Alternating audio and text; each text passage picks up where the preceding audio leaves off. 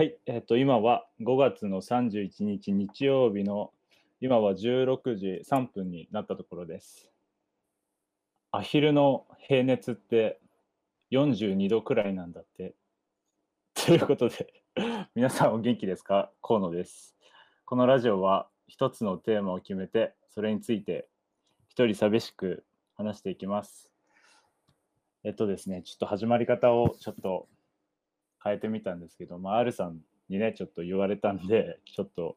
変えてみました。これからもちょっと徐々に変化を入れて、まあ、ラジオもなんか皆さんが聞くたびにちょっと新しい発見があるようなものにしていけたらいいなって思ってるんですけど、今回で僕7回目のラジオです。もう5月も今日で最後ですね。なんかあっという間に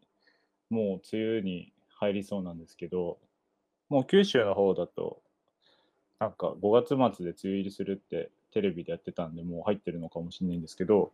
結構もう梅雨に入ると、またちょっとね、お家で過ごす時間が増えてくるんじゃないかなと思うんですが、そんなね、そんな皆さんにぜひ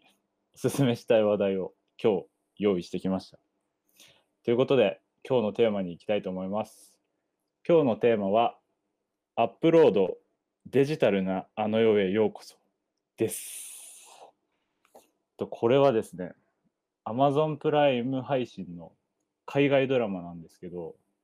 5月の1日に配信がスタートして、まだ1ヶ月なんですよね、ちょうど。なので結構周りでも多分見てない人も多いと思うので、なんか誰かにおすすめしやすいんじゃないかなと思って今日紹介したいと思います。でも、見たよっていう人はちょっと申し訳ないんですけど、ちょっと僕の説明でなんか一緒に振り返ってもらったりしたらいいかなと思います。ではね、えっ、と、早速内容について触れていきたいんですけど、まず皆さんに知ってほしいのは、このドラマは2033年を舞台にしてるんですね。あともう、もう、たったの13年後なんですよ。すごい、ちょっとリアルな設定なんですけど、この33年では、もう車が、もうほとんど全部、もう自動運転になってて、もうなんかスマートフォンも誰も持ってないんですよ。もうなんか手、手をシュッて出すと、もう映像がファーって出てくるみたいな感じですごいもう便利な世界になってるんですね。そしてタイトルのアップロード、デジタルなあの世へようこそ。デジタルなあの世ってどういうことってなりませんでしたか？結構ここがこのドラマの核になってくるんですけど、担当直入に言いますと、あなたが亡くなった後に、まあ、死んだ後ですね、バーチャルの世界に行けるんですね。まだ、うんってちょっとなってる人多いと思うんですけど、もう詳しく説明するんで、ちょっと安心して聞いてほしいんですけど、結構複雑なので、ちょっと しっかりついてきてください。これ、死ぬ直前にですね、その人の脳内をスキャンしてデータ化するんですね。それをメモリカードに移すんですよ。簡単に言うと。で、それを人工で作ったバーチャルの世界に移すことによって、バーチャルの世界で生きていくことができるっていうお話になってるんですね。その死んだ人の脳データをバーチャル世界に移すことをこのドラマのタイトルになっているアップロードって呼んでるんですね。ということでここでちょっとやっとねタイトルの意味が分かってきたかなって感じなんですけどでもじゃあ永遠にこの世界の人たちは生きれるのって思った人もいると思うんですけどここがちょっと面白いんですけどこの バーチャル世界は会社やそのバーチャルテーマがいくつもあるんですよ。つまりですね、例えば au、ドコモ、ソフトバンク、楽天みたいに会社があっていくつも au の中にあるバーチャル世界でカジノの世界とか南国ビーチの世界とかなんかジャングルの世界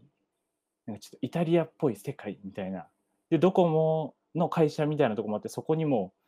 なんかカジノの世界とかなんかビーチの世界みたいな感じでたくさんバーチャル世界があるんですね。なので死んだ後にみんなが同じところに行くわけではないんですよ。その会社によって 契約する会社によってみんな違う世界に行くんですけどつまりこれ何が言いたいかというともうビジネスなんですねこれはもうつつまり。なのでその自分の生きている家族とか親族がお金を払ってくれなければ契約解除とかになってしまってデータが止まってつまりなんか死ぬっていうことになるんですね。なのでお金持ちはすごい高級なバーチャル世界に行けてお金のない人はすごいなんかボロアパートがいっぱいあるようなバーチャル世界で暮らすみたいなことになってくるんですよ。しかもここがちょっと笑えるんですけどなんか本当に安いバーチャル世界とかそういう会社はデータの通信制限みたいな定額制みたいになってて喋ったり動いたり考え事をするたびにこうデータが減っていってフリーフリーズして動けなくなって次の月まで固まっちゃうみたいな こともあったりするんですね。しかもこのバーチャル世界でもなんか生理現象がある程度ある設定に組み込まれてて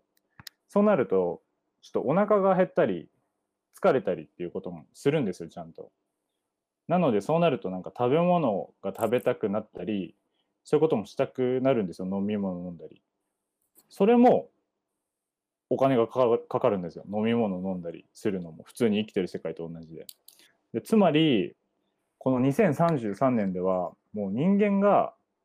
人口で天国を作ってそれでお金儲けをしているっていうこのドラマお話になってるんですね。すごいすごいですよね。なんか死んだらバーチャル世界にこうアップロードされお金があればすごく優雅に生活できてもう貧乏なら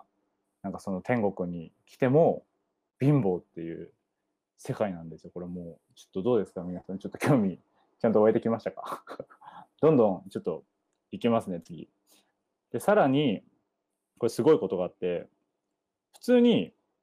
生きている人と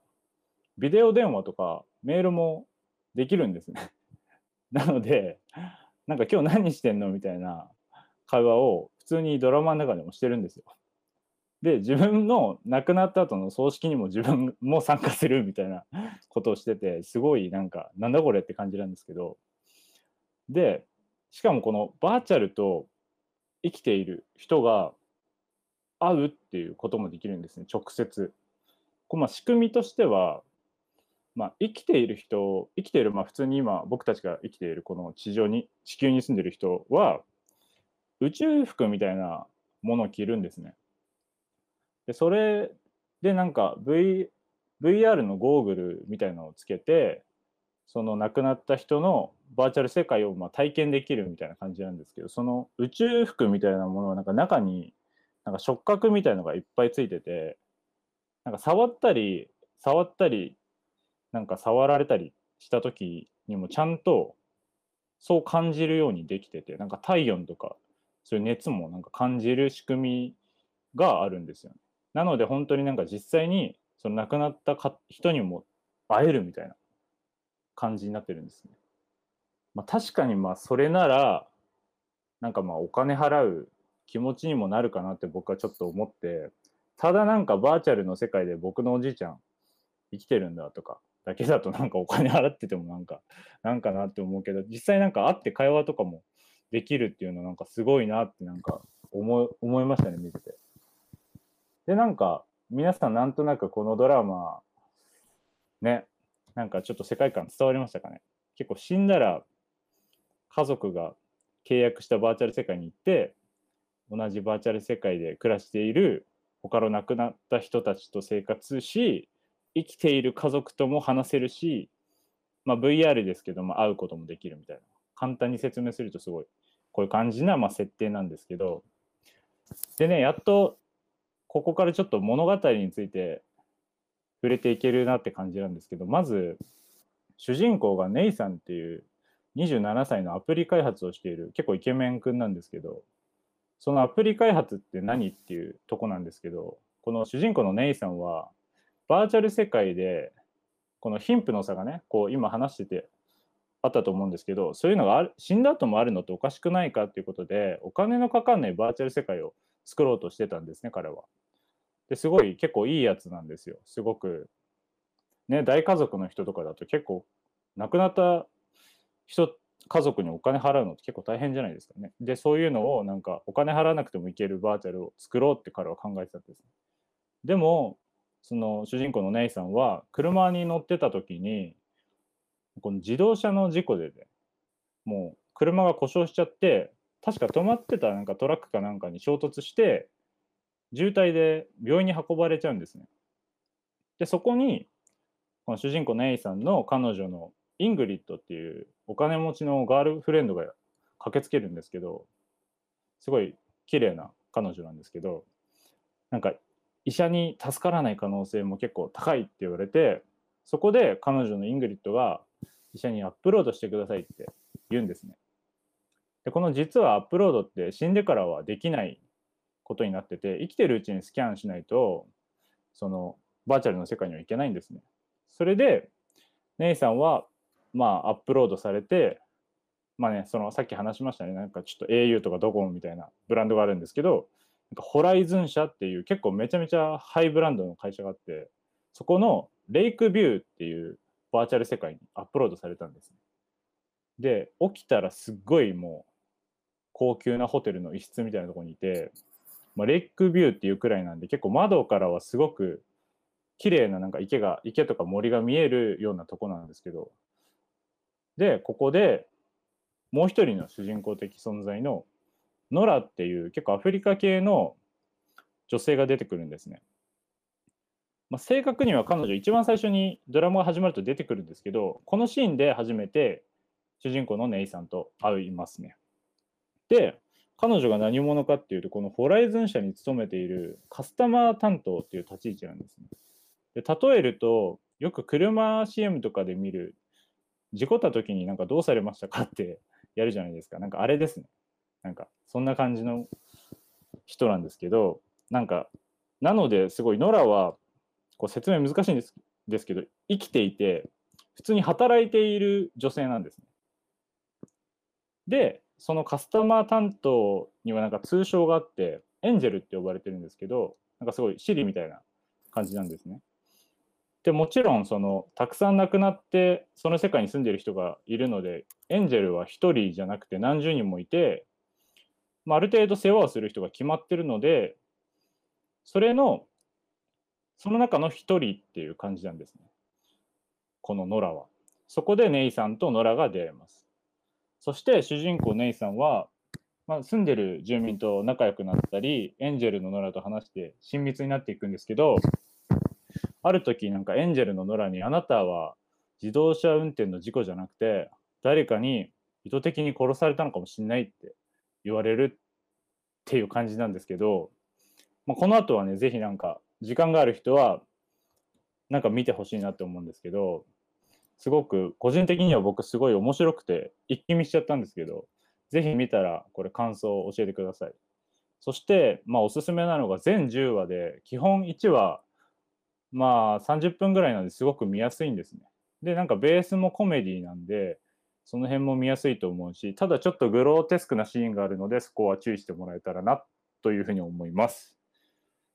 で本当になんかこのドラマねちょっと説明するのがなかなか難しくてちゃんと伝わってればなって思うんですけど結構自分の解釈もあるんで違ってたりする部分があったりしたらそこはご了承ください。